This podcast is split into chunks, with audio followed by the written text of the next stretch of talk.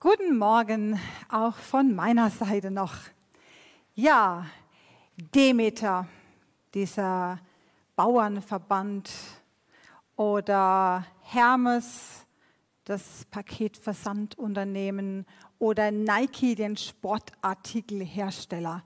Den werden ja wahrscheinlich alle von euch kennen. Weiß denn jemand von euch auch, wo diese Namen herkommen? Demeter, Hermes, Nike? Genau, ja, es sind drei von etwa 3000, 3000 griechische Götter, die auch so im ersten Jahrhundert äh, von den Römern, auch wenn sie sie umbenannt haben, zu ihren eigenen Göttern gemacht wurden. Die Menschen im ersten Jahrhundert, sie lebten so um das Mittelmeer herum in ganz dicht besiedelten Städten, die von den Römern regiert wurden. Jede Stadt war so eine Mischung aus verschiedenen Völkern und Kulturen und Religionen. Und die Juden, die lebten auch in jeder Stadt so als Minderheit. Und sie waren schon auch dahingehend so ein etwas Besonderes, dass sie nur einen einzigen Gott hatten. Über Land oder Wasser über ein Straßennetz waren diese Städte miteinander verbunden, so dass Paulus auf seinen Missionsreisen, von denen ja die Apostelgeschichte berichtet, von Stadt zu Stadt reisen konnte. Ja, und da war er erschüttert, haben wir gehört, als er in Athen ankam. Er war erschüttert von den vielen Göttern, die dort verehrt wurden. Athen war politisch unbedeutend, aber es war eine Stadt der Bildung und der Philosophie, ein Oxford sozusagen der damaligen Zeit. In unserem Text, was Mark uns vorgelesen hat, da ist von Epikureern und Stoikern die Rede. Das sind Philosophen, die ganz gegensätzliche Philosophien vertreten. Und obwohl das ganz gegensätzliche Ansichten sind, das finde ich total erstaunlich, sind beide bis heute so, dass sie Einfluss auf dein und auf mein Denken und Handeln nehmen. Bis heute. Wenn wir zum Beispiel solche Sätze hören wie, naja, wenn es einen Gott gibt, dann ist er ganz weit weg und der interessiert sich gar nicht für uns. Also macht euch mal locker und genießt euer Leben. Oder wenn wir die Menschen sagen hören, verlass dich auf deinen Verstand und nicht auf dein Gefühl und schon gar nicht auf die Hilfe eines Gottes. Dann sind das Sätze, die auch vor 2000 Jahren schon einer dieser Philosophen gesagt haben könnte. Und daher dürfen wir Paulus Besuch in Athen und seine bekannte Rede auf dem Areopag, auch wenn das jetzt schon so lange Zeit zurückliegt und auch wenn es doch auch in einer, in einer, an einem entfernten Ort gehalten wurde, dann dürfen wir diese Rede trotzdem nicht als irrelevant abtun, sondern wir möchten heute mal im Blick auf diesen Predigtext drei Fragen stellen. Die erste Frage. Verehren wir nicht auch heute noch viele Götter? Im Physikunterricht, da lernt man, und das haben wir wahrscheinlich alle mal gelernt, dass die Natur das Vakuum verabscheut. Man kann zwar ein Vakuum herstellen und es mit gewisser Technik auch aufrechterhalten, doch der natürliche Luftdruck, der bedroht es von allen Seiten. Die Luft, die versucht mit aller Macht in dieses Vakuum einzudringen und es aufzulösen. Und dieses physikalische Gesetz, dieses Bild, das kann man meiner Meinung nach auf viele andere Bereiche in unserem Leben übertragen. Man kann Gott aus seinem Leben verdrängen und verschwinden lassen. Aber Da entsteht ein Vakuum, in das andere Götter hineindrängen. Okay, na klar, wir sind weit davon entfernt, solche griechischen Götter wie Demeter oder Hermes oder Nike zu verehren. Ja, und doch, das ist meine Überzeugung. Und doch können wir die Dinge, die unser Leben so entscheidend beeinflussen, die unser Leben gar bestimmen, die können wir als Götter bezeichnen. Luther sagte, woran du dein Herz hängst, das ist dein Gott. Ja, und das sind dann schon auch mal solche alten Bekannte aus der Antike. Tatsächlich. Nehmen wir doch mal Mammon, der Gott des Geldes.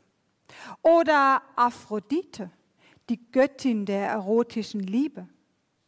Oder Mars, der Gott des Krieges und der Macht. Oder Adonis, der Gott der Schönheit. Im Grunde geht es nur um Macht, verkündete Nietzsche lauthals. Alles läuft aufs Geld hinaus, sagt Marx. Es dreht sich ausschließlich um Sex, entgegnete Freud. Diese drei Herren, ja, sie mögen nicht ganz recht haben, aber Macht, Geld, Sex und auch das Streben nach Schönheit. Es sind mächtige Antriebskräfte, die einfach da sind, ob uns das nun gefällt oder nicht. Zum Streben nach Schönheit, ganz im Trend der Zeit, da gehört heutzutage dazu, dass wir ewig jung bleiben, fit, sportlich, vital sein wollen. Und Gesundheit scheint zur Zeit, zur Corona-Zeit ohnehin das Wichtigste zu sein.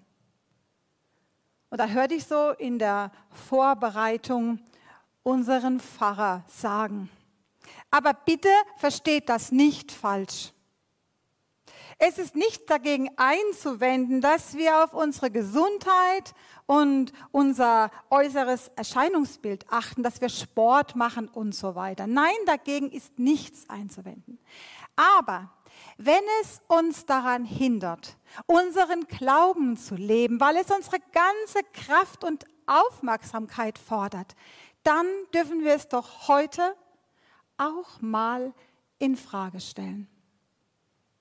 Macht, Geld, Sex und auch das Streben nach Schönheit. Es sind mächtige Antriebskräfte. Und werden sie nicht tatsächlich dort zu einer Art Gott, wo sie den, wo sie den Charakter eines Menschen formen?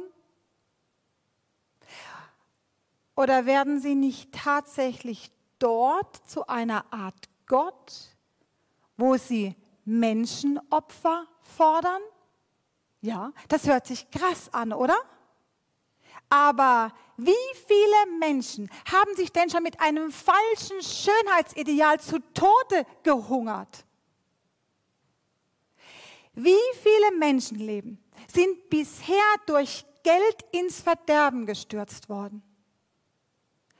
Wie viele leiden gerade in diesem Augenblick unter den unersättlichen Forderungen von Macht, Gewalt und Krieg? Ja, und wie viele Kinder, geboren oder ungeboren, sind auf dem Altar der Aphrodite, den erotischen Sehnsüchten ihrer Eltern zum Opfer gefallen? Das sind doch Kräfte und Mächte, die wir mit gutem Grund als Götter bezeichnen können. Davon bin ich überzeugt. Denn sie sind gegenwärtig und mächtig auf dieser Welt. Und das umso mehr, weil wir oftmals gar nicht bemerken, dass wir ihnen mit großer Hingabe dienen. So wie Paulus über die Athener gesagt hat. Mir ist aufgefallen, dass ihr euren Göttern mit großer Hingabe dient. Als ich durch eure Stadt ging, sagte Paulus, habe ich sogar einen Altar gefunden, auf dem stand für einen unbekannten Gott. Die Griechen, sie hatten Angst. Sie könnten einen vergessen haben. Und der könnte sich ärgern und sich an ihnen rächen. Und so haben sie versucht, sich abzusichern, ihr Leben abzusichern und sicherheitshalber mal einen Altar gebaut, wo sie ihn verortet und verehrt haben. Also ich finde das ehrlich gesagt schon ziemlich provokant, wie Paulus das so direkt anspricht. Er sagt, ihr verehrt einen Gott, den ihr gar nicht kennt. Und wie er da so einen Vorstoß wagt in eine Lücke, in eine Lücke, in der die Menschen in Athen trotz der Vielzahl ihrer Götter doch ganz offensichtlich auch noch auf der Suche nach Gott sind. Und so möchte ich die zweite Frage stellen. Sind wir nicht heute auch noch auf der Suche nach einem unbekannten Gott? Da höre ich uns Menschen auch mal sagen, das kann doch nicht alles durch Zufall entstanden sein. Da muss es doch so eine höhere Macht irgendwie geben. Und dann wird manchmal so ganz unsicher noch dazu ergänzt, aber es fällt mir schwer. Es fällt mir irgendwie schwer, an einen Gott zu glauben und dann schon gar nicht an einen Gott, wie er in den Kirchen gepredigt wird. Da sind wir auf der Suche nach Gott nicht sicher. Gibt es überhaupt etwas zu finden? Macht die Suche Sinn? Wie und wo sollte ich ihn suchen? In einem Kirchengebäude? In äh, kirchlichen Traditionen? Oder finde ich ihn eher hier in mir drinnen, in meinen Gedanken, in meinen Gefühlen, in meinem Herzen?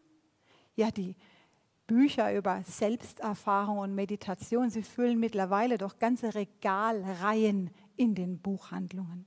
Da scheint es doch so eine Sehnsucht zu geben, mit der sich die Menschen auch heute noch, vielleicht auch ganz unbewusst, auf die Suche nach einem Gott machen, den sie nicht kennen oder noch nicht kennen. Und jetzt sind wir wieder an dem Punkt meiner Einleitung vom Anfang, nämlich bei der Rede von Paulus vor den Menschen in Athen, die für uns heute noch genauso relevant und bedeutend ist wie damals. Und daher möchte ich mit einer letzten Frage abschließen. Was möchte uns Paulus mit seiner Rede in Athen über Gott sagen? Diese Rede auf dem Areopag, es ist eine Predigt. Eine Predigt, über die ich heute predige. Eine Herausforderung. Denn sie ist wichtig, sie ist einzigartig und sie ist so dicht formuliert, so komprimiert, dass man eigentlich eine ganze Predigtreihe daraus machen könnte. Vielleicht, so denke ich, ist es sogar eine Zusammenfassung von dem, was Paulus an jenem Tag so über den Tag verteilt zu den Menschen gesprochen hatte. Denn Paulus erstellt uns hier einen Gott vor.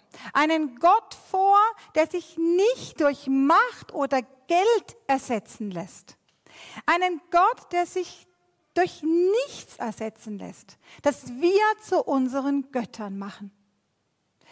Paulus stellt uns hier einen Gott vor, der sich von uns finden lässt und nicht länger unerkannt bleiben muss.